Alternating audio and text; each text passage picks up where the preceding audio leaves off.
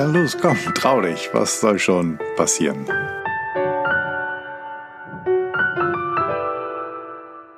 Moin, hallo und willkommen zurück zu The Fearless Culture Podcast, in dem es um all das geht, worüber wir viel nachdenken, was uns nachts nicht schlafen lässt, worüber wir aber viel zu wenig sprechen, weil wir uns davor fürchten. Hier nicht. Hier sprechen wir über das, wovor du, ich, wir uns alle fürchten und Angst haben, damit du dich, damit ich mich, damit wir uns alle davon befreien können.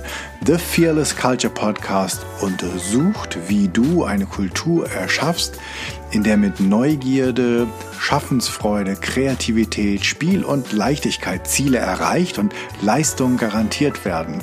Wir schauen uns furchtlos die Schattenseiten an, die genau das verhindern und finden praxisorientierte Lösungswege. Wie in den letzten Episoden besprochen, geht es in dieser kleinen Miniserie von insgesamt fünf Episoden um die elementaren Eckpunkte einer Fearless Culture. Nach der Kommunikation und den Werten ist heute das Thema Sicherheit dran, das du unbedingt beachten musst, um in deinem Team, deiner Organisation furchtlos und angstfrei arbeiten zu können und diese halt auch furchtlos machen zu können. In den Folgen, die danach folgen, geht es noch um Fehler und um den Sinn. Aber jetzt erstmal steigen wir ein mit dem Thema Sicherheit, alle anschnallen. Wir sprechen viele von Empowerment, von Potenzialentfaltung, von Potenzialförderung ihrer Mitarbeiter. Und sie hoffen, dass sie das, was sie einzahlen, in ihre Mitarbeiter irgendwie auch rausbekommen. Das Blöde ist, Ganz häufig wird eines der zentralen Elemente, nämlich die Sicherheit, die ihre Mitarbeiter brauchen, um ihre Potenziale zu entfalten, überhaupt nicht beachtet. Sicherheit ist aber für die Potenzialentfaltung von Menschen unerlässlich. Und damit meine ich jetzt nicht die Sicherheit am Bau, da wo nur ein lebensmüdiger oder übermütiger oder jemand, der totaler Männlichkeitswahn leidet, unangeleint und ungesichert über irgendwelche Dächer oder an Fassaden rumturnt, sondern ich meine eher die gefühlte Sicherheit. Die gefühlte Sicherheit gegenüber deiner Führung. Die gefühlte Sicherheit gegenüber deiner Führung. Die gefühlte Sicherheit gegenüber deiner Organisation und deinen Mitarbeitern, deinen Kollegen, ist dahingegen etwas ganz anderes. Und genau darüber möchte ich heute mit dir sprechen. Dafür braucht es so etwas wie Vertrauen. Warum ich so etwas wie sage, darauf komme ich gleich noch zu sprechen. Sicherheit in deinem Team, also unter den Kollegen, dafür braucht es neben Vertrauen unbedingt so etwas wie ein Dazugehörigkeitsgefühl. Eine der großen Vordenkerinnen, auf die ich in diesem Podcast noch einige Male zurückkommen werde, ist Amy Edmondson, die mit ihrem Buch The Fearless Organization das Thema ganz stark voran und in den Fokus vieler Menschen getrieben hat. Und dabei geht es nicht um so eine Kuschel-Wohlfühl-Atmo, wo alle sich lieb haben und keiner mehr irgendetwas sagt, damit man sich bloß nicht unsicher fühlt, sondern es ist genau das Gegenteil der Fall. Es geht um eine Atmosphäre, es geht um einen Raum, in dem alles gesagt werden kann, ohne dass sich jemand dabei oder danach unsicher fühlt. Es geht darum, dass du einen Rahmen schaffst, in dem alles möglich ist und in dem all das sein darf, was sowieso ist, ohne dass es Unsicherheit gibt. Und so schaffst du den Rahmen und den Raum für Engagement, für Entfaltung, für Innovation. Warum ich gesagt habe, dass es so etwas wie Vertrauen ist, liegt daran, dass in Abgrenzung zu Vertrauen sprechen wir hier über psychologische Sicherheit. Denn Vertrauen ist ein individuelles Konstrukt, das zwischen dir und einem anderen Menschen passiert. Aber ähm, Vertrauen muss ja auch über, erst über eine gewisse Zeit wachsen. Andere betrachten es als eine Entscheidung, in jemanden zu vertrauen, eine Entscheidung, die ich jederzeit treffen kann und die ich aber auch jederzeit widerrufen kann. Umso mehr positive Erfahrungen ich gemacht habe, desto weniger wahrscheinlich ist die Chance, dass ich dieses Vertrauen widerrufe. Psychologische Sicherheit hingegen ist auch eine bewusste Entscheidung, die du in deinem Team installierst. Es geht hier aber um quasi das institutionalisierte Vertrauen, nämlich das Vertrauen oder die Sicherheit, nicht die ich empfinde, sondern die auch das Team, der Raum, dass die Organisation mir gegenüber ausstrahlt. Der Startpunkt dafür bildet eine gemeinsame Auseinandersetzung über das Konstrukt und die Bedeutung psychologische mit, äh, Sicherheit mit deinen Mitarbeitern und auch die ganz offene Frage, wie sicher fühlt ihr euch? Also was braucht ihr, um euch frei äußern zu können? Dazu gibt es gigantisch gute Tools. Auf ein paar werde ich in dieser Episode zu sprechen kommen. Die kurze Antwort ist, dass sich bei psychologischer Sicherheit die Teammitglieder sicher fühlen, Risiken einzugehen und sich untereinander und miteinander verwundbar zu machen. Und ich kann dir ein gutes Beispiel dafür geben, wo es genau nicht so war. Ich habe vor einigen Jahren für einen Versandhändler und Onlinehändler, damals als Onlinehandel noch in den Kinderschuhen stand, gearbeitet und wir haben einen Katalog, einen Versandkatalog kreiert. Und dann sind wir immer zu den ähm, zu den Abstimmungsmeetings gefahren, wo wir quasi den neuen Titel präsentiert haben. Und dort saß dann immer der Geschäftsführer und seine drei, vier Abteilungsleiter. Und von Präsentation zu Präsentation haben wir gemerkt, wie dieses Konstrukt der psychologischen Sicherheit dort einfach nicht in diesem Raum war. Denn der Geschäftsführer fragte immer, nun, meine Herren, was sagen Sie denn zu diesen Layouts? Und es war jedes Mal so und es lernten quasi alle, der, wer sich als erster bewegt, kriegt als erster was auf die Zwölf. Das ist genau das Gegenteil von psychologischer Sicherheit. Wenn du vermeiden willst, dass deine Mitarbeiter sich etwas trauen, dass sie dafür, wofür du sie vielleicht oder hoffentlich gut, vielleicht teuer bezahlst, nämlich ihre Expertise, dass sie dir an den Tag legen, dann musst du psychologische Sicherheit installieren. Wenn du das nicht tust, dann wirst du viel, viel mehr Geld für die Leute bezahlen oder wirst du viel Geld dafür bezahlen, dass sie einen Teil dessen, was sie eigentlich in sich tragen, zu dir nicht mitbringen. Das heißt, in deinem Team trauen sich viele Leute nicht zu sagen, was sie wirklich denken welche Ideen sie haben. Es dauert extrem lange, weil die Leute tausendmal prüfen, bevor sie auch intern mit irgendwas um die Ecke kommen. Und dein Team ist vielleicht überhaupt nicht aufgeschlossen gegenüber Neuem. Sie sind super skeptisch und machen von sich auch keinerlei Vorschläge, wie man etwas verändern oder neu machen kann. Und wenn du nach Feedback fragst, kriegst du Antworten, die hattest du dir schon gegeben, zwei Minuten nachdem du aufgestanden warst. Aber die wahre Meinung erfährst du eigentlich immer nur hinter vorgehaltener Hand oder über Dritte aus der Teeküche oder wenn du dich ganz langsam irgendwie an die Teeküche oder an die Küche heranschleichst und mitkriegst, wie die Mitarbeiter sich unterhalten. Dir gegenüber wird das ganz bestimmt nicht gesagt.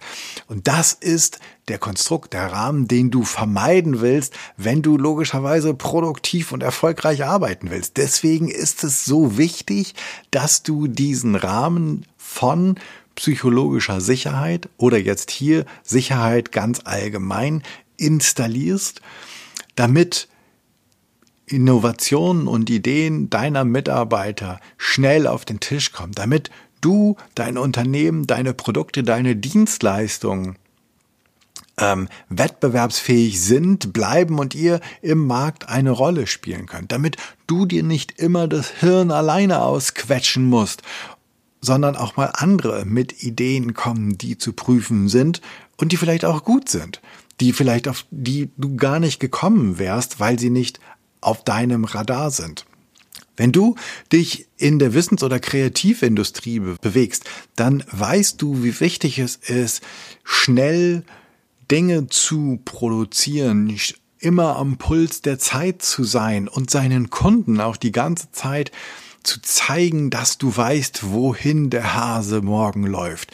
Wenn du das alles alleine machen musst, weil dein Team, deine Mitarbeiter, deine Organisation den Rahmen nicht bietet, als dass ich auch mal was erzählen kann, was vielleicht eine total spinnerte Idee ist, ja fein, dann darfst du dir das zukünftig auch weiter alleine ausdenken. Und ganz als zum Schluss noch, wenn du auch mal Spaß haben willst, wenn du mit deinem Team, mit deinen Mitarbeitern neue Länder entdecken willst, wenn du neues Terrain erobern möchtest, dann brauchst du einen Rahmen von Sicherheit und nicht einen Rahmen von Unsicherheit und Angst und Schrecken, damit die Leute auch mal sagen, hey, ich habe das und das gesehen oder das und das gelesen und lässt sich das nicht auf uns übertragen oder wie lässt sich das übertragen?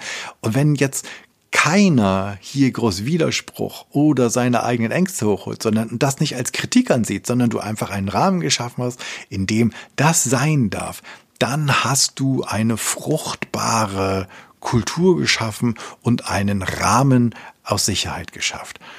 Wie dieses Konzept von psychologischer Sicherheit funktioniert, möchte ich dir jetzt ganz kurz erläutern, denn es ist gar nicht so schwer, dass deine Teammitglieder sich so sicher fühlen, dass sie Risiken eingehen können in ihrer Arbeit und sich mit dir und miteinander verwundbar zu zeigen. Und verwundbar meine ich halt, indem du irgendetwas, worüber du dir selbst im Unsicheren bist, teilst, machst du dich ja sehr angreifbar. Und dieses sehr angreifbar machst du einfach nur dann, wenn du dir sicher bist, dass nicht jemand gleich mit dem Finger in der Wunde rumprokelt ähm, und du sagst, ja, ich habe ja, ich habe ja nicht gesagt, dass ich es wusste, sondern ich habe ja nur gedacht, das wäre vielleicht eine gute Idee. Und ich habe eben schon Amy Edmondson ähm, erwähnt, die hat einige Fragen ähm, entwickelt, die du dir stellen kannst oder die du dir und deiner äh, Organisation stellen kannst. Die erste Frage ist, ähm, um herauszufinden, logischerweise, wie sicher man sich bei dir und mit dir fühlt. Wenn du einen Fehler in deinem Team magst, machst, wird er gegen, oft gegen dich verwendet? Wäre die erste Frage. Kannst du dich mal fragen, sozusagen, wenn jemand anders einen Fehler macht, verwendest du diesen Fehler gegen ihn? Verwenden die Leute den Fehler gegeneinander? Ähm, kriegt er das nochmal vielleicht auch nur ein bisschen witzig oder sarkastisch aufs Brot geschmiert oder nicht?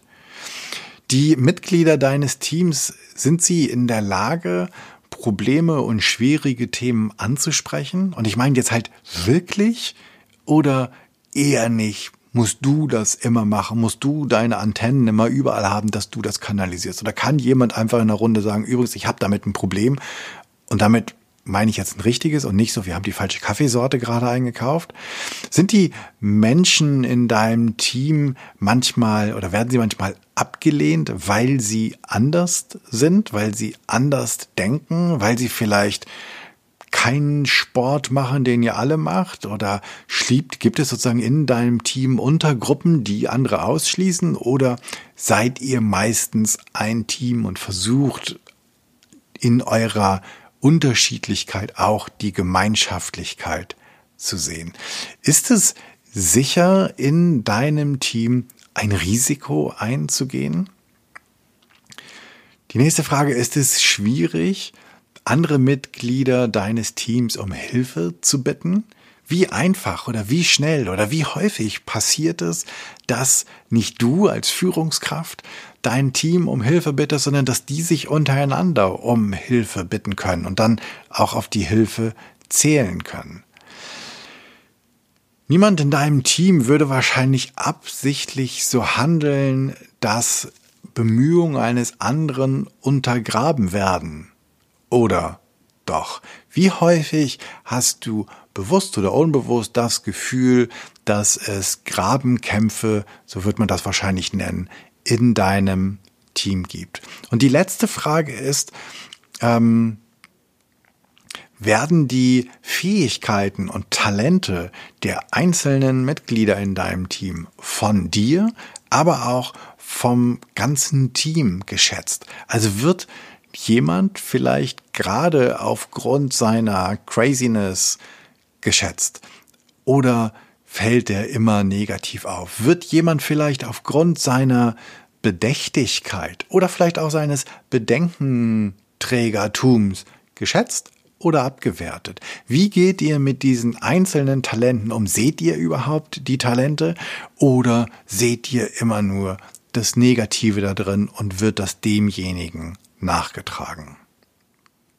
Wer versucht, sein Team erfolgreich zu machen, benötigt zunächst sowas wie so eine Baseline zum Vergleich. Viele werden denken, dass sie ein gutes Gefühl für die psychologische Sicherheit in ihren Teams haben. Aber es ist wirklich überraschend, was du lernen wirst, wenn du es tatsächlich misst. Also wenn du diese Fragen, und ich werde diese Fragen dir ganz konkret in die Show Notes reinpacken, wenn du diese Fragen wirklich mal von jedem Teammitglied beantworten lässt und alle mal aus ihrer eigenen Komfortzone herauskommen lässt, ihr nach ihren Kommunikationsstilen befragst, sodass die Erfahrung eines jeden Einzelnen persönlichen zählt.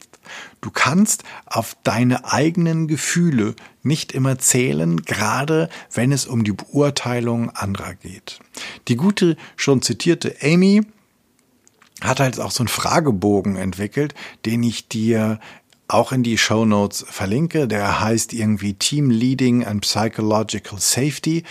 Ähm, das ist so ein 24-Punkte-Fragebogen, in dem du das Ausmaß misst, in dem, äh, wie, wie sozial förderlich das Klima ist in deinem Team, wie das Team-Lernverhalten ist, an welche Verhaltensweisen du Fortschritt und Leistung misst und ähm, ob die auch untereinander überwacht wird, werden. Also überwachen hört sich immer so fies an, aber achtet dein Team auch selbst darauf, dass die eigenen Standards eingehalten werden, ohne dass sich die Leute gegenseitig blaue Augen hauen, sondern können sie in einem freundlichen Ton miteinander über die Qualität ihrer Arbeit, über die Erwartungshaltung an ihre eigene Arbeit reden? Können Sie Ideen testen und neue Möglichkeiten schaffen, ohne dass Sie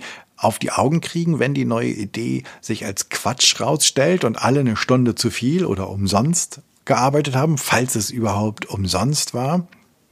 Aber auch, wie wird mit Feedback von anderen umgegangen? Wie gehen, geht ihr mit Informationen um, die euch von außen, eventuell sogar vom Kunden angetragen werden? Ich habe das so häufig erlebt, dass es immer heißt, ja, der spinnt oder das, der hat sowieso immer so eine konservative Meinung oder ähm, der hat sowieso keine Ahnung oder die sollen sich einfach diese beratungsresistent, die haben, ne, aber letztlich ist es ja so, es ist dein Kunde und dies, das zeigt einfach, wie wenig Sicherheit wirklich in deinem Team in Bezug auf Lernerfahrung ist. Wenn du immer alles abblockst, also du beziehungsweise dein Team, wenn ihr daran gewöhnt seid oder deine, sagen wir einfach deine Kultur, wenn ihr daran gewöhnt seid, dass ihr abblockt, was von außen kommt oder sehr bedächtig abwägt, ob das richtig ist und es kaum an euch ranlasst. Wie groß ist die Sicherheit oder wie groß ist der Rahmen, der Neues entstehen lassen kann? in deinem Team. In einem Bereich, in dem Innovationen für dein wirtschaftliches Vorankommen, und Innovation meine ich jetzt nicht, ihr erfindet jedes, jedes halbe Jahr eine neue Rakete, sondern dass ihr einfach nur mit dem Markt mitwachst, hinterherkommt. Und aktuell im, im Bereich der Digitalisierung passiert ungemein viel, wo immer wieder Umbrüche und Neuerungen sind. Dort ist es so wichtig, dass deine Teamarbeit wirklich funktioniert. Und wenn du das möchtest, wenn du möchtest, dass dein Team funktioniert, dann musst du es intelligent führen. Und wenn du einfach nur Menschen zusammenbringst und sagst, jetzt arbeite zusammen, dann werden sie irgendwann scheitern und ausbrennen. Es sei denn, du schaffst ein, ein, eine, ein Konfliktmanagement, in dem du ihnen zeigst, was alles möglich ist und wie sie sich einbringen können und was du dir alles wünschst, was sie einbringen, selbst wenn es im ersten Augenblick Quatsch ist. Und Du bist als, als Führungskraft dafür verantwortlich, dass sie miteinander lernen, dass sie sich miteinander konfrontieren und daraus gegenseitig nach vorne bringen und das in einem Rahmen, wo sie nicht jeden Abend mit blauen Augen nach Hause gehen und irgendwelche Beulen am Kopf haben, sondern wo sie nach Hause gehen und denken so, hu, da hat mich jemand ganz schön herausgefordert. Und es war ganz schön unbequem, das zu denken, aber wenn ich umso länger ich darüber nachdenke, desto sinnvoller erscheint es. Ein total abstruser Gedanke heute Morgen noch um zehn nach fünf und wenn ich nach Hause gehe und in der Bahn sitze und drüber nachdenke, da denke ich so, wow, das könnte wirklich die nächste große Idee sein. Das ist deine Idee, das ist nicht deine Idee, das ist deine Herausforderung, das ist deine Aufgabe als Führungskraft, diesen sicheren Rahmen zu schaffen, in dem das möglich ist. Und das ist nicht nur die gute Amy Edmondson, die das erforscht hat. Es gibt von Jasmine Hu, das ist eine Assistenzprofessorin von der Notre Dame Universität. Ähm, die hat eine Analyse von 67 verschiedenen Teams gemacht in unterschiedlichsten Unternehmen und hat halt herausgefunden, wie wichtig für die Leistungserbringung der Mitarbeiter es ist, dass sie ihre Meinung sagen können, dass sie mit den Kollegen, aber auch mit Kunden und der, Gemeinde, der Gemeinschaft an sich produktiv zusammenarbeiten können. Auch mit und durch Konflikte. Der soziale Aspekt von Teams ist ungemein wichtig. Denn oft sind die Menschen einfach nicht motiviert, nur für Geld zu arbeiten, sagt unter anderem auch Hu. Sie wollen die Möglichkeit haben, einen positiven Einfluss auf das Leben der anderen zu erzielen. Und dafür ist es wichtig, dass ich das kann in einem sicheren Rahmen. Ansonsten bleibe ich immer in meinem kleinen Stecken und dann sitzt du in der Behörde und machst sozusagen jeden Tag dieselben Kästchen. Wenn du das nicht willst, brauchst du diesen Rahmen. Und ähm, das Spannende ist, dass Google sich ähm, vor einigen Jahren hingesetzt hat, um herauszufinden, wie man ein wirklich erfolgreiches Team macht und was, das, was ein erfolgreiches und besonders effektives Team ausmacht. Und sie haben äh, gedacht, das machen sie halt mit Hilfe von Daten und mit einer ganz schonungslosen Analyse. Und über zwei Jahre führten sie mehr als 200 Interviews mit ähm, ihren Mitarbeitern und haben mehr als 250 Attribute von über 180 Google Teams ausgewertet. Sie waren also ziemlich zuversichtlich, dass sie die perfekte Mischung aus individuellen Eigenschaften und Fähigkeiten finden würden, die insgesamt ein großartiges Team ausmachen. Also man nehme irgend so einen super duper ähm, Stipendianten, ähm, ähm, Universitätsabsolventen, ja, irgend so ein Highflyer. Dann brauchst du ein, zwei besonders extrovertierte, outgoing, die so den Vertrieb machen. Dann brauchst du irgend so einen Data-Ingenieur, haben die gedacht bei Google, der so alles Mögliche gerade wirklich rockt, der die neuesten Sprachen kann und echte ähm, Ideen hat. Und dann brauchst du irgend so einen Wissenschaftsfuzzi, irgendwie so einen Doktoranden und Schnick, Schnack, das perfekte Team ist zusammengestellt. Und dann haben sie festgestellt, dass sie komplett auf dem Holzweg waren.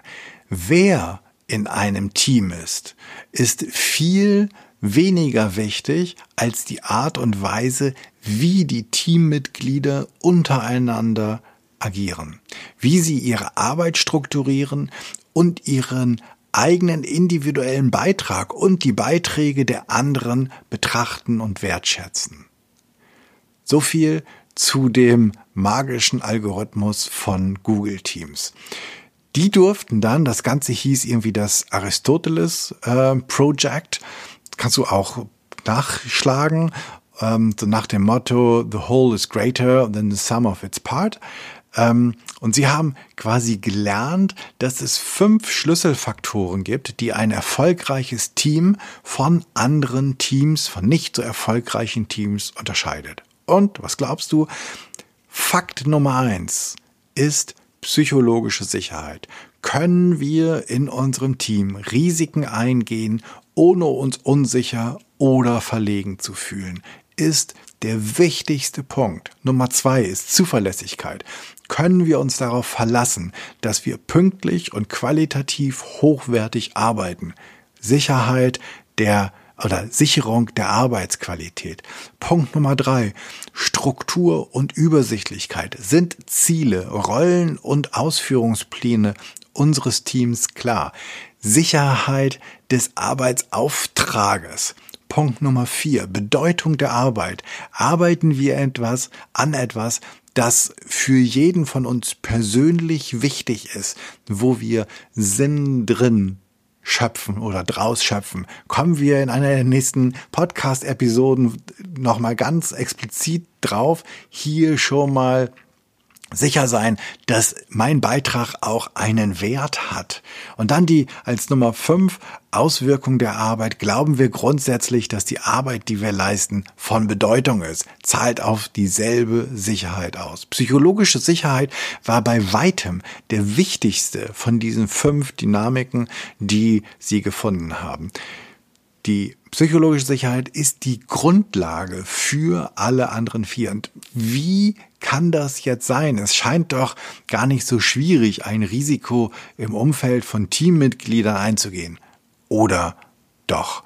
Naja, denkt doch einmal daran, wie es so ist, wann du das letzte Mal das äh, in einem Projekt gearbeitet hast und das Gefühl hattest, dass du fragen kannst, was das Ziel eigentlich gerade ist, ohne dass du das Risiko eingehst, so zu klingen, als wärst du diejenige oder der, der Einzige, der nicht auf dem Laufen ist oder der nicht geschnallt hat, worum es hier geht.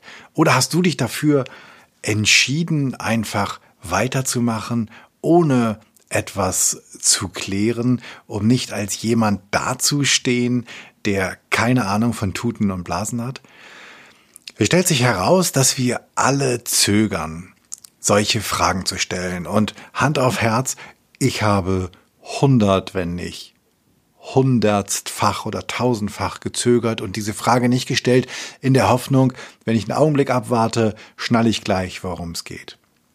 Wir alle tun das wahrscheinlich und wir entwickeln eine Verhaltensweise, die mit der wir beeinflussen können, wie andere unsere Kompetenz und unser Bewusstsein und unsere Popularität wahrnehmen.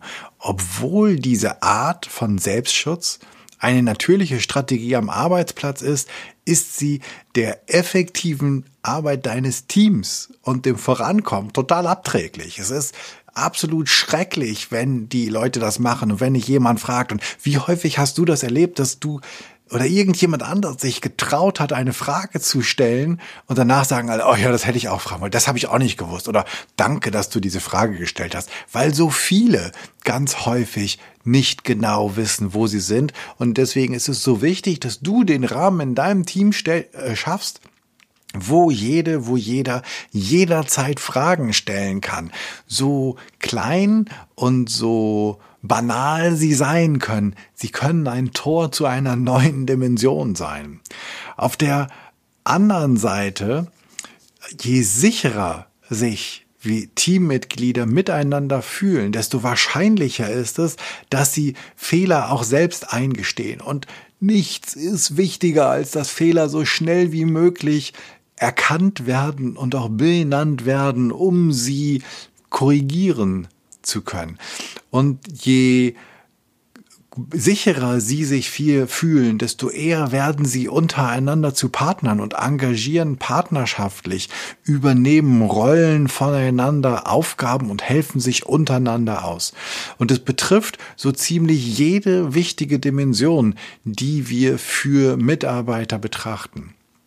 Einzelpersonen in Teams und mit hoher oder höherer psychologischer Sicherheit verlassen Unternehmen weniger oft Sie nutzen eher die Kraft der verschiedenen Ideen ihrer Teamkollegen.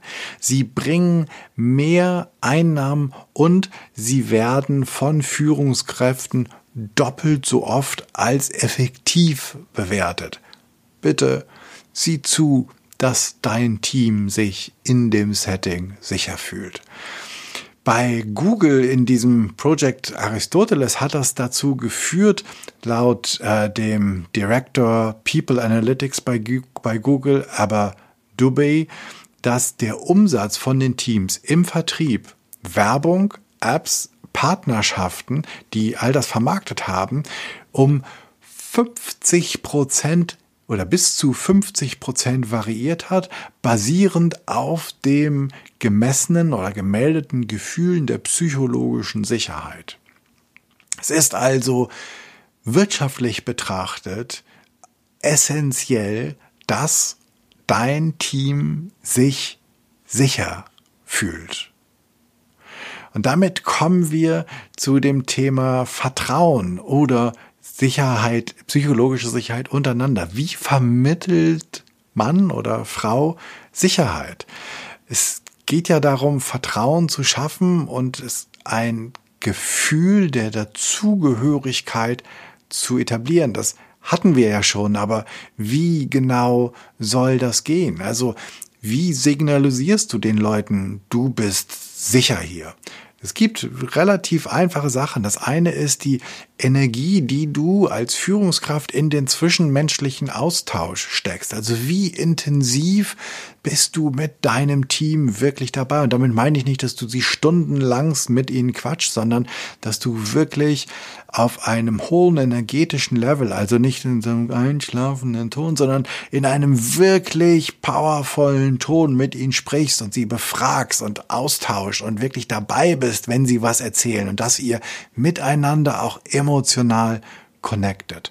Ein weiterer Punkt ist, wie sehr du als Führungskraft und aber auch Team untereinander, wir hatten das auch schon, eure Einzigartigkeit schätzt, also eure Eigenarten anerkannt sind und sogar auch gefeiert werden.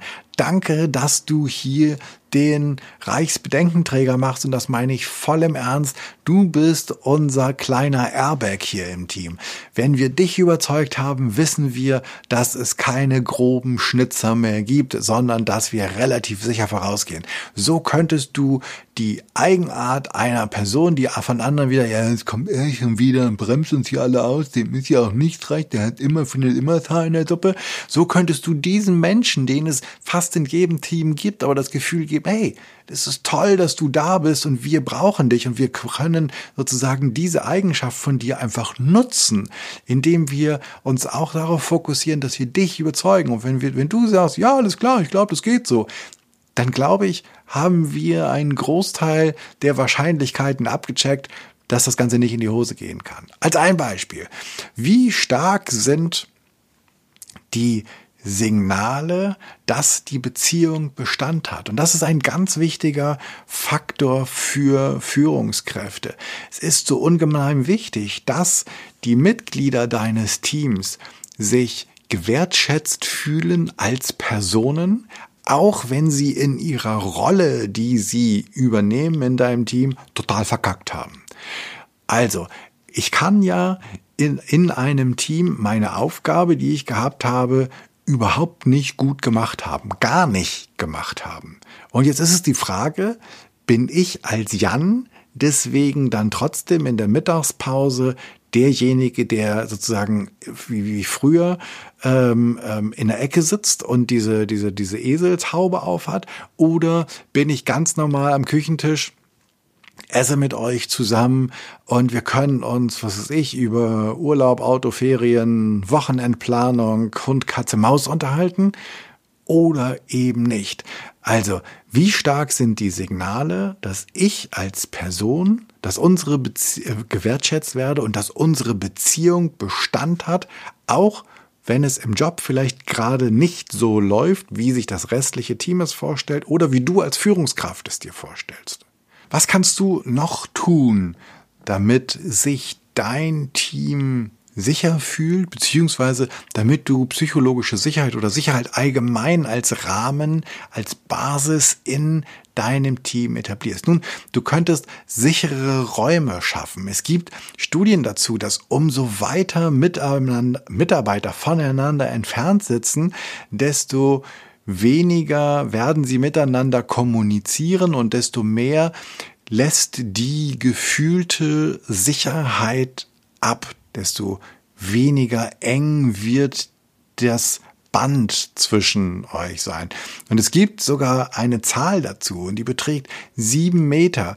Wer innerhalb eines Radius von sieben Metern miteinander sitzt, der wird deutlich häufiger miteinander kommunizieren, wird sich auch miteinander sicherer fühlen als diejenigen, die weiter wegsitzen. Und der absolute Tod ist es, wenn Mitarbeiter über Etagen zusammenarbeiten sollen in einem Team.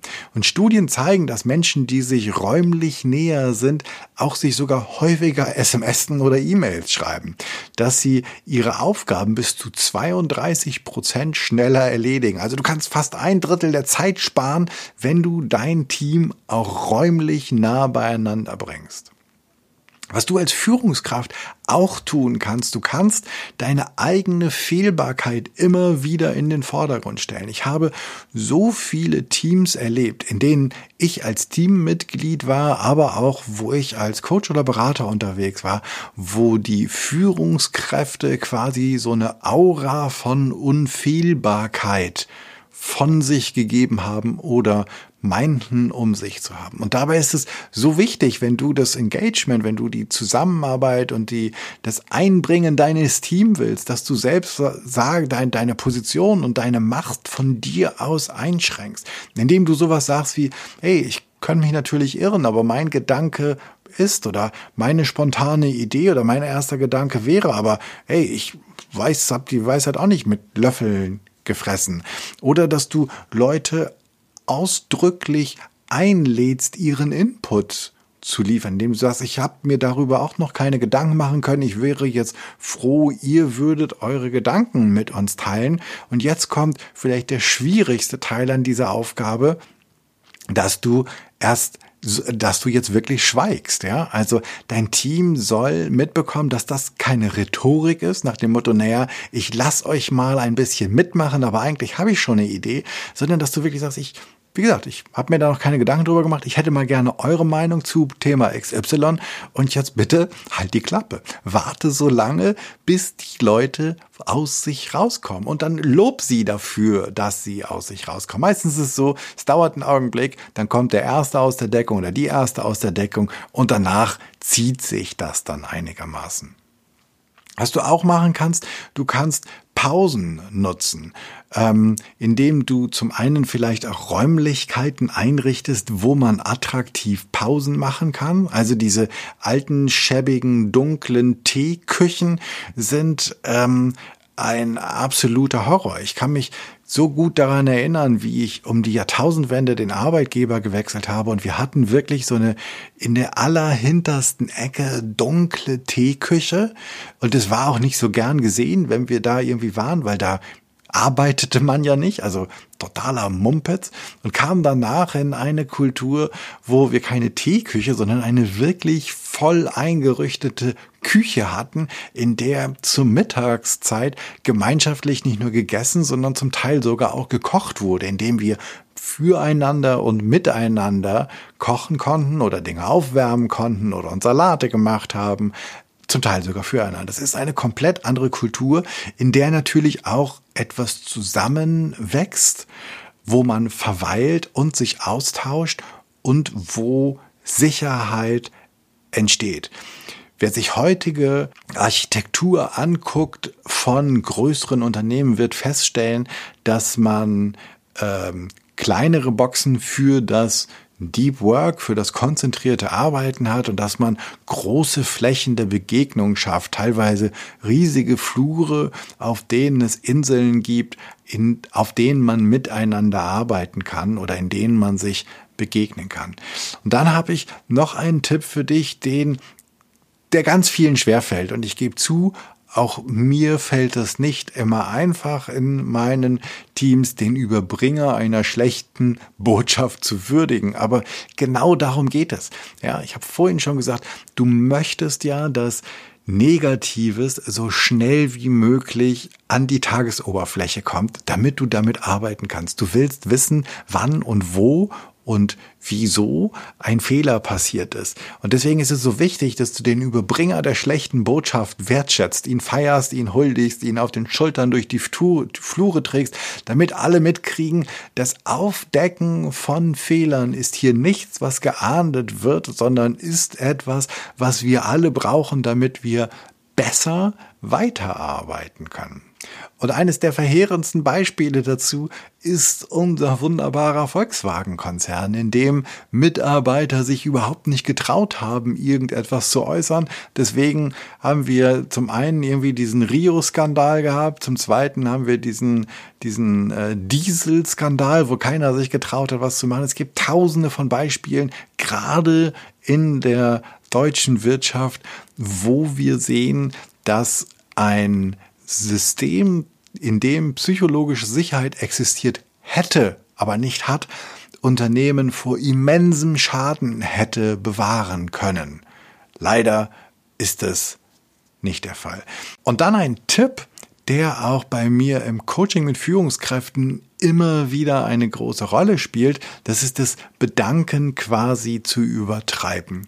Wir leben in einer Kultur, gerade in Deutschland, in der wir mit dem Danke sehr sparsam umgehen. Und ich meine jetzt hier ein wirkliches, authentisches und ehrlich gemeintes Danke an deine Mitarbeiter. Das kann mündlich sein und dort ist es immer noch am besten, wenn du halt jemandem wirklich deinen Dank aussprichst. Aber das kann auch eine kurze Dankesmail sein. Hey, vielen Dank, dass du daran gedacht hast oder hey, das war super, dass du das nochmal in Erinnerung gebracht hast. Du hast uns da echt den Allerwertesten gerettet. Ähm, denn dieses sich dafür bedanken ist auch eine Möglichkeit, die zwischenmenschliche Beziehung zu verstärken, zu intensivieren. Das Danke schafft nicht nur, ist nicht nur eine, eine, ein Ausdruck von Danksagung, sondern er ist auch ein Ausdruck der Zusammengehörigkeit und Sicherheit sowie die Verbindung und Motivation zu deinen Mitgliedern schafft. Und hier möchte ich dir zwei Impulse mit auf den Weg geben, die glaube ich, super wertvoll sind und die einen Rieseneffekt haben. Das eine ist, merk dir bitte bei dem, bei wem du dich bedanken willst, wen du lobend hervorheben willst. Und wenn du, so wie ich, nicht riesig gut bist mit dem sich daran erinnern, dann mach dir ganz einfach so ein kleines Dankes- oder Lobbüchlein. Und das zweite ist, ähm, kleine Geschenke, das, kann, das muss jetzt nichts Riesiges sein, ja, das kann eine Tafel Schokolade sein, das kann, äh, in Hamburg würde man sagen, das ist ein Franzbrötchen mitbringen, ähm, das ist jemand einfach mal einen Kaffee vorbeibringen, der hart gearbeitet hat, äh, oder, oder ein Tee, ähm, das sind kleine Gesten, die riesige Effekte haben. Und als letzten Tipp noch, man muss nicht immer denjenigen loben, der offensichtlich das größte Rad gedreht hat. Manchmal ist es so, dass es Menschen gibt, die im Hintergrund ganz still und leise dafür gesorgen, gesorgt haben, dass etwas am Laufen bleibt, dass ein Rädchen funktioniert, dass die Ressourcen immer vorhanden sind. Das kann die Assistentin sein, das kann jemand am Empfang sein, das kann ein Praktikant sein. Aber wenn du diese Menschen auch siehst, verstärkst du das Gefühl der Sicherheit in deinem Team immens. Es gibt eine schöne Geschichte von einem amerikanischen Marineoffizier, der heißt Abrasov, der hat auch ein Buch geschrieben, ähm, ich glaube My Ship oder so ähnlich heißt es, findest du auch in den Show Notes. Der hat eines der schlecht performendsten Schiffe der US Navy übernommen und das innerhalb von drei Jahren zu einem der bestperformendsten Vorzeigeschiffe der Navy gemacht. Was hat er gemacht? Der hat jedem auf dem Schiff drei Fragen gestellt. Das erste, what do you like most about this ship? What do you like least about the ship? What would you change if you were the captain? Also, was magst du am meisten hier? Was magst du am wenigsten hier? Was würdest du verändern, wenn du hier Captain wäre? Und das Coole ist, dass er nicht nur jedem das Wort erteilt hat, indem er jeden gleichwertig gefragt hat. Er hat auch noch, sobald ihm eine kluge und in seinen Augen sinnreiche ähm, Antwort kam, was derjenige ändern würde, hat er über die Bordintercom das ganze Schiff darüber informiert und hat dann gesagt, hier zweiter Smoothie in der Küche hat gerade gesagt, es wäre sinnvoll, wir würden XY ändern. Ich finde das auch. Ab sofort machen wir das so, wie der zweite Smoothie das gesagt hat. Und das schafft natürlich immenses Vertrauen in dein Team, dass es sich lohnt einzubringen, dass es sich lohnt etwas zu sagen, dass es sich lohnt eventuell auch Kritik hervorzubringen oder kritische Sachen anzusprechen, weil du mit deiner Stimme einen Impact hast, weil dein Input zählt. Paul Zack, er ist Gründungsdirektor des Center for Neuroeconomic Studies und Professor für Ökonomie, Psychologie und Management ähm, in den USA. Und er und sein Team haben den Oxytocin-Faktor ähm, erarbeitet. Es geht dabei um Leistungsindikatoren für Teams. Oxytocin ist das Bindungshormon, welches Mütter und oder auch Väter ausschütten und entwickeln, wenn sie sich um Neugeborene und ihre Säuglinge kümmern. Mit seinem Team zusammen hat er einen Fragenkatalog entwickelt, wo es in acht Bausteinen darum geht, herauszufinden, wie es um das Vertrauen und ähm, die Beziehung, die, die Leistungsstärke der Kultur in deiner Organisation aussieht. Es geht zum einen, äh, der erste Faktor, den nennt er Huldigung, also Anerkennung von Excellence in deinem Team. Das zweite ist Erwartung, Herausforderung schaffen. Das dritte ist Erlöse und Ertrag großzügig delegieren. Weitergabe ist das vierte, das Ermöglichen, das Herstellen von Jobs, so Jobbeschreibungen und, ähm, und, und, und unterschiedlichen Rollen.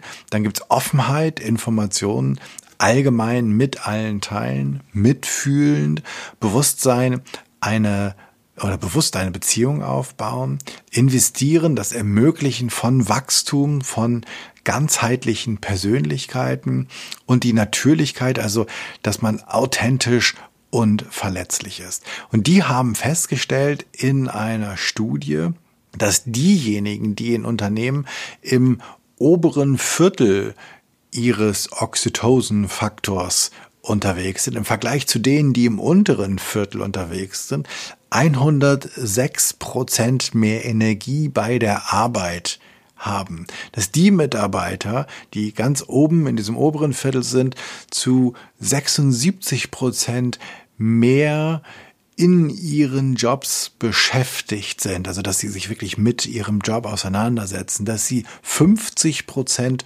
produktiver sind und zu 40 Prozent weniger Burnouts erleiden. Diejenigen, die in solch hochvertrauenswürdigen Arbeitsplätzen beschäftigt sind, sind zu 50 Prozent wahrscheinlicher, dass sie im nächsten Jahr noch an ihrem Arbeitsplatz sind, bei ihrem Arbeitgeber sind. Also ein guter Input für all die, die die Fluktuation am, in, in ihrem Team minimieren wollen. Zu 88 Prozent würden die Unternehmen den Arbeitsplatz oder das Unternehmen ihrer Familie und ihren Freunden empfehlen und sie sind zu 56 Prozent zufriedener mit ihren Arbeitsplätzen, wenn man sie danach fragt. Und ganz nebenbei sind sie zu 30 Prozent allgemein glücklicher in ihrem Leben. Also es wäre definitiv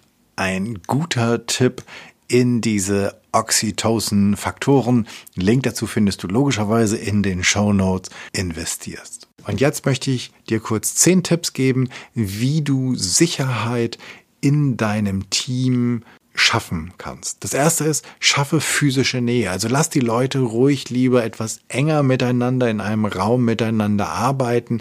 Sieh zu, dass ihr Zeit miteinander verbringt, dass ihr um beim Mittag zusammen an einem Tisch sitzt, dass ihr äh, eventuell so, so, so, so einen Städtisch habt und dem ihr kurze Besprechungen macht, wo es gerne auch ein bisschen enger ist, dass die Leute zusammenkommen.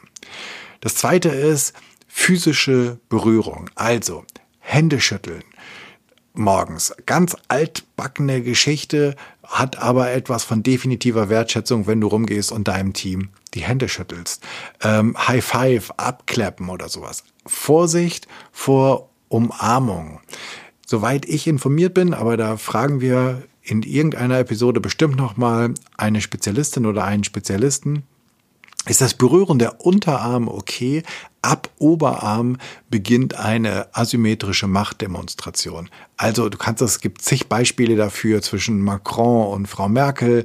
Ähm, du kannst dir das vorstellen, wenn jemand, wenn, wenn du jemandem auf die Schulter klopfst oder jemand anders dir auf die Schulter klopft, ähm, auch wenn das Anerkennung ist, das ist immer eine Machtdemonstration dir gegen desjenigen, der klopft, also gegenüber demjenigen, der auf die Schulter klopft. Kein Untergebener, kein, kein Kind klopft seinem Vater anerkennend auf die Schulter. Kein Untergebener klopft dem Geschäftsführer anerkennend auf die Schulter, sondern immer andersrum. Deswegen sei hier sehr, sehr achtsam, auch wenn das ein, ein starkes Mittel ist. Ähm, gibt es auch eine ganze Menge Gefahren hier. Übermäßiger Augenkontakt wäre mein dritter Punkt. Also schau den Leuten in die Augen, zeig ihnen, dass du ihnen in die Augen gucken kannst, dass ihr Augenkontakt halten könnt. Das ist eine Möglichkeit, sicher psychologische Sicherheit zu etablieren. Kurzer und kraftvoller Austausche. Also du musst nicht mit jedem Elend lang reden, sondern kurze, knackige Kommentare. Hey Mann, wie war dein Wochenende? Wart ihr keine Ahnung, an der Ostsee, Nordsee, im Harz oder in den Alpen wandern. Ähm, wie war die Kanu-Tour? Ähm, und hier ganz einfach kraftvoll in den Austausch gehen. Ich habe gehört, deine Präsentation ist super angekommen. Herzlichen Glückwunsch.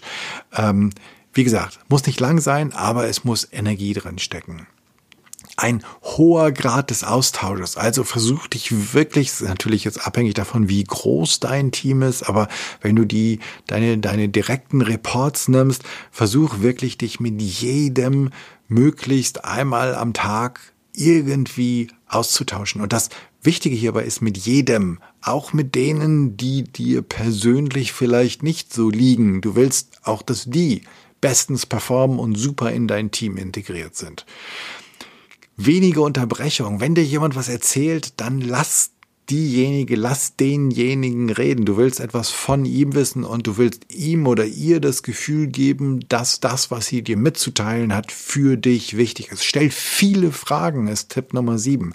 Frag eher nochmal nach. Ach, echt spannend. Wie genau hast du das gemacht? Erzähl mir mehr davon, als dass du anfängst, von dir zu erzählen. Ein Ding, das ich mir ganz fett immer oben sozusagen hinter die Ohren schreibe, weil ich gerne beigehe und dann ganz schnell von meinen Erfahrungen erzähle. Und viel wichtiger ist es, nochmal nachzufragen. Intensives und aktives Zuhören, also immer wieder nachfragen, habe ich das richtig verstanden? Meinst du das so und so? Humor und Lachen als Punkt Nummer neun ist definitiv eine der besten und schönsten Formen, miteinander enger zusammenzuwachsen als Team. Und wenn ihr zusammen, was weiß ich, ins Cabaret geht oder in irgendeine Comedy-Geschichte oder euch einen lustigen Film anguckt oder einen Witzeabend macht, ähm, das ist definitiv ein für alle super guter Punkt. Und Nummer 10 ist kleine aufmerksame Höflichkeiten. Also, die Danke Schokolade, ich habe das vorhin schon erwähnt, der Kaffee, der Tee, der gebracht wird, die Frage, ob du jemandem vom Bäcker was mitbringen kannst oder wenn du siehst, dass jemand auch äh, zur Reinigung geht, dass du die Sachen einfach mitnimmst. Sei an ganz kleinen Dingen, die, die dich theoretisch auch nichts kosten und wo du dich trotzdem darüber freuen würdest, wenn andere es auch für dich tun. Das Beziehungs- und Zugehörigkeitsgefühl muss permanent verstetigt werden. Also es ist nichts, was du einmal machst, sondern das ist etwas, was immer wieder getan wird. Erinnere dich ganz einfach an deine Liebesbeziehung. Da sagst du auch nicht beim ersten Mal oder beim fünften Mal, übrigens, ich liebe dich und dann muss das reichen für die nächsten 17 Jahre, sondern das muss auch immer wieder gesagt, immer wieder gezeigt, immer wieder verstetigt und neu gemacht werden. Und jetzt geht es noch ganz kurz darum, wie du Dazugehörigkeit in deinem oder für deine Teammitglieder schaffst. Und der einfachste Weg, dies zu machen, ist, dass du gemeinsame Rituale, Aktivitäten initiierst, dass du Erfolge und Kommunikation schaffst, damit sie zusammenwachsen. Dafür müsst ihr nicht immer eine Yacht im Mittelmeer chartern. Die Kosten sind hier nicht wirklich der verhindernde Faktor, sondern es ist oftmals der Unwille, die extra Meile zu gehen. Erinner dich daran, wie gut der alte Wandertag oftmals für den Klassenzusammenhalt war und ähm, mit einem Lagerfeuer konntest du noch heute richtig was bewegen. Aber auch gemeinsame soziale oder wohltätige Projekte würden definitiv einen richtig heftigen Impact auf euer Zusammengehörig, auf euer Dazugehörigkeitsgefühl haben. Denke mal daran, dass du alle mit einbeziehen willst und nicht, dass es nicht darum geht, dass du deinen Mitarbeitern deine Welt zeigst, sondern dass ihr in eine gemeinsame Welt eintaucht, die alle auch teilen können. Und hier ist es wichtig, an ähm, Teilzeitkräfte, die Eltern sind, zu denken, genauso wie an die Älteren oder an denjenigen oder diejenige, die eine Bezie eine Fernbeziehung führt und deren Wochenende quasi heilig ist. Also achte darauf, dass du, wenn du solche Anlässe schaffst, dass sie auch möglichst für alle erlebbar und mitmachbar sind. Natürlich ist das einfachste ein regelmäßiges gemeinsames Mittagessen. Ich habe schon davon berichtet. Wenn dein Team größer ist, dann kannst du aber auch ähm, dieses wunderbare Konzept des Brownback Lunches einführen, wo du mit einzelnen Nachwuchskräften oder denjenigen, die weniger oder schwieriger Zugriff auf dich haben, ähm, gemeinschaftlich mal Mittag machst. Was könnten noch förderliche Interaktionen sein oder wie stellst du sie her? Nun, positive Rituale, ob die gemeinsamen Geburtstagskarten, ähm, das Sommer- oder das Weihnachtsfest, ist, glaube ich, relativ klar. Was fällt dir noch ein, was es geben könnte? Was könnten Teamevents sein? Wie könntest du interne Fortbildung und Vorträge auch nutzen, um Gemeinsamkeit, um eine Dazugehörigkeit zu schaffen? Macht es vielleicht auch Sinn, mal Teammitglieder Glieder über besondere Hobbys berichten zu lassen, die komplett außerhalb eures Bereichs liegen, die aber jeden in eine neue Welt einführen und damit ein Teammitglied in die Mitte rücken, das ansonsten nie in der Mitte steht oder zwei, drei. Ähm, Konferenzen und Messebesuche sind fantastisch, um sie entweder gemeinsam zu erleben oder aber diejenigen, die da waren, in einer Nachpräsentation ähm, noch einmal zeigen zu lassen, was da war und hier eine Gemeinschaft entstehen zu lassen. Über soziale Projekte und Exkursionen habe ich gerade schon gesprochen. Es ist so super wichtig, dass ihr gemeinsam eure Erfolge feiert und jetzt bitte nicht nur einmal im Jahr die großen, das alles beim Sommerfest mit abfrühstücken und danach muss ich nie wieder irgendetwas tun, sondern so häufig wie möglich und diese Anlässe wirklich zu suchen. Das können Etatgewinne, Kundenzuwächse, Jahresabschlüsse, Jubiläen sowieso sein. Alles, was dir einfällt, was man erfolgreich feiern kann, feiert es. Gute Kommunikation auch noch loben oder hervorheben. Also, wenn sich einzelne Teammitglieder verdient gemacht haben um das Team, um die Arbeit, um die Erfolge, dann bitte lobe sie. Loben immer vor allen anderen, kritisieren, aber das hatten wir schon, bitte immer unter vier Augen. Ich habe schon gesagt, wenn du dir das nicht alles merken kannst, dein Team entweder zu groß ist oder du so viel im Kopf hast, schaff dir ein kleines Lobbüchlein an. Es hilft. Ich weiß das von vielen meiner Coaches. Suche nach den kleinen Punkten, die eure Arbeit leichter machen und belohne auch die. Ähm, frag dich, wer ist schon lange nicht mehr gelobt worden? Warum eigentlich nicht? Und suche nach einem Lob. Aber jetzt bitte nicht, ähm, weil der Herr Meier immer ähm, die schönsten Krawatten umhat. Das wäre kein wirklich wertschätzendes Lob. Und außerdem würden es auch alle merken. Das Unterbewusste ist viel stärker auf die Signale an sich auf, auf, auf, auf Bilder und Rituale ausgerichtet als auf Sprache. Du erinnerst dich in Episode 4 zum Thema Kommunikation habe ich erklärt, dass dein unterbewusstes System nicht an Sprache, Argumente und Logik, sondern an Assoziationen, Erinnerungen und Ähnlichkeiten hängt. Es werden oft Ereignisse miteinander verbunden, die in zeitlich unmittelbarer Nähe zusammen passiert sind. Und das macht dann dieses hoffentlich diffuse Gefühl von dass es sich gut anfühlt, wenn dort zusammen gefeiert, wenn es Erfolge gibt, wenn gelobt wird, wenn es Spaß macht, zusammenzuarbeiten, wenn wir uns kritisch auseinandersetzen, aneinander reiben und dann da etwas bei rauskommt. Deswegen ist es so unglaublich wichtig, dass die Signale der Dazugehörigkeit auch über das Verbale hinaus und über die rationale Ebene hinaus kommuniziert und getätigt werden. Das Hirn, das dann halt nicht mehr im Alert-Modus ist, sondern in diesen Verbindungsmodus schaltet. Zugehörigkeit ist oder Dazugehörigkeit ist wirklich schwer herzustellen und ganz einfach und ganz schnell zu zerstören. Und das willst du auf jeden Fall vermeiden. Was kannst du also ganz konkret tun? Nun, ich habe schon einiges gesagt zum Thema, wie du Sicherheit herstellst und wie du Dazugehörigkeit herstellst. Mach einmal, geh, klick unten auf den Link zu den sieben Fragen äh, für die psychologische Sicherheit. Nutze auch das Datenblatt für die psychologische Sicherheit. Du kannst ähm, zig Ideen dir selbst ausdenken oder aber auch dein Team mit einbeziehen, was sie brauchen, um mehr Sicherheit zu fühlen. Involvier sie in diesen Prozess und das ist der erste Schritt hin zu mehr gefühlter Sicherheit. Und hier noch einmal ganz konkret die Aufgabe für dich, bei welchen Kollegen willst du dich morgen, am nächsten Montag, auch was auch immer, bedanken? Für was? Bei wem und wie. Also fang doch gleich mit einem ganz kleinen Schritt an. Wenn du Zugehörigkeit erschaffen willst, kannst du dir erst einmal Gedanken machen, welche bestehenden Rituale, Regeln, Aktivitäten es denn bei dir gibt. Hast du welche hinzugefügt? Hast du welche gestrichen?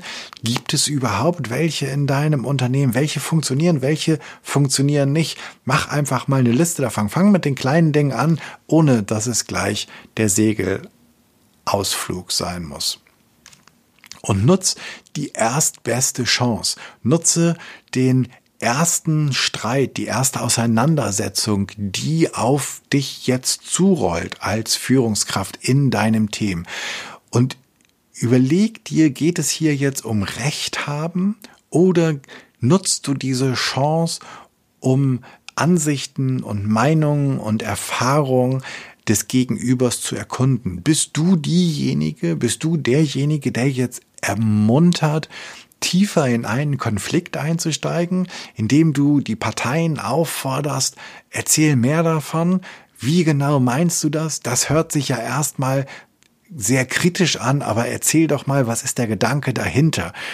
Und du wirst mit dieser Fragestellung dein Team ermuntern, tiefer einzutauchen und insgesamt ihnen das Gefühl zu geben, es geht hier nicht um persönliche Angriffe. Du persönlich, du als Mensch bist sicher hier. In deiner Rolle will ich dich fordern und ich will alles von deinen Potenzialen haben. Und du kannst dich hier entfalten und entwickeln. Das will ich dir als Führungskraft geben.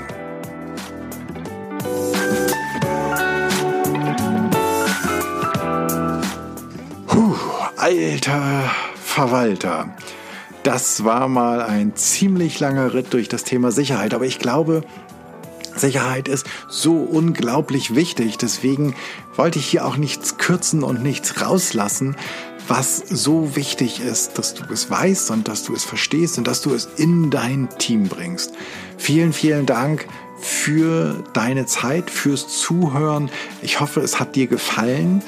Es hat dich neugierig gemacht, etwas auszuprobieren und hat dich vielleicht inspiriert, darüber nachzudenken und mit deinem Team vielleicht darüber nachzudenken, wie ihr Sicherheit implementiert, wie du furchtloser werden kannst und eine fearless Culture erschaffst. Ich freue mich über dein Feedback und über Ideen, was ich noch machen könnte, was ich besser machen könnte. Für mich ist dieser Podcast ein Herzensthema und dein Feedback bedeutet mir ungemein viel viel. Wenn du ein Thema hast, von dem du meinst, darüber müsste man hier genau mal sprechen, oder du bist eine gute Ansprechpartnerin oder kennst eine oder einen, dann schreib mir bitte an podcast.janschleifer.com. Abonniere diesen Podcast bei iTunes, Spotify, Stitcher oder wo auch immer du Podcast hörst. Und natürlich freue ich mich rüber, riesig über deine 5-Sterne-Rezession bei iTunes.